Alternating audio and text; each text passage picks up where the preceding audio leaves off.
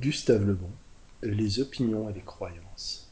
Livre 2, chapitre 2, sous-titre 3. Les variations d'idéal et de croyances créées par les oscillations de la sensibilité collective. Quelle que soit la race ou le temps considéré, le but constant de l'activité humaine fut toujours la recherche du bonheur.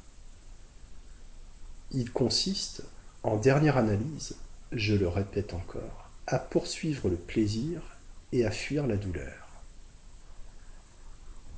Sur cette conception fondamentale, les hommes tombèrent constamment d'accord. Les divergences portant seulement sur l'idée qu'on se fait du bonheur et sur les moyens de le conquérir. Ces formes sont diverses, mais le but poursuivi reste identique. Rêve d'amour, de richesse, d'ambition ou de foi sont les puissants facteurs d'illusion qu'emploie la nature pour nous conduire à ses fins. Réalisation d'un désir présent ou simple espérance, le bonheur est toujours un phénomène subjectif. Dès que les contours du rêve sont un peu arrêtés dans l'esprit, nous le poursuivons avec ardeur. Changer la conception du bonheur d'un individu ou d'un peuple, c'est-à-dire son idéal, c'est changer du même coup sa conception de la vie et par suite sa destinée. L'histoire n'est guère que le récit des efforts accomplis par l'homme pour édifier un idéal et le détruire ensuite lorsque l'ayant atteint, il en découvre la vanité. L'espoir de bonheur conçu par chaque peuple et les croyances qui en sont la formule constituèrent toujours le levier de sa puissance.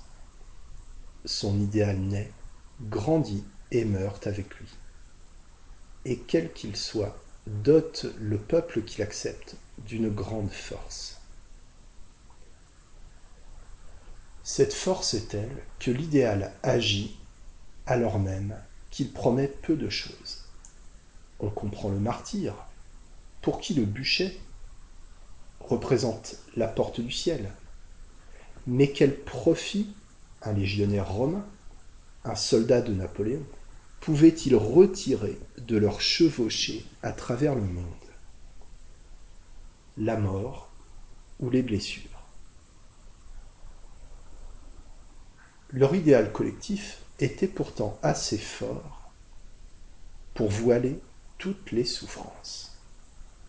Se sentir les héros de ces grandes épopées étaient un idéal de bonheur, un paradis présent divinement enchanteur.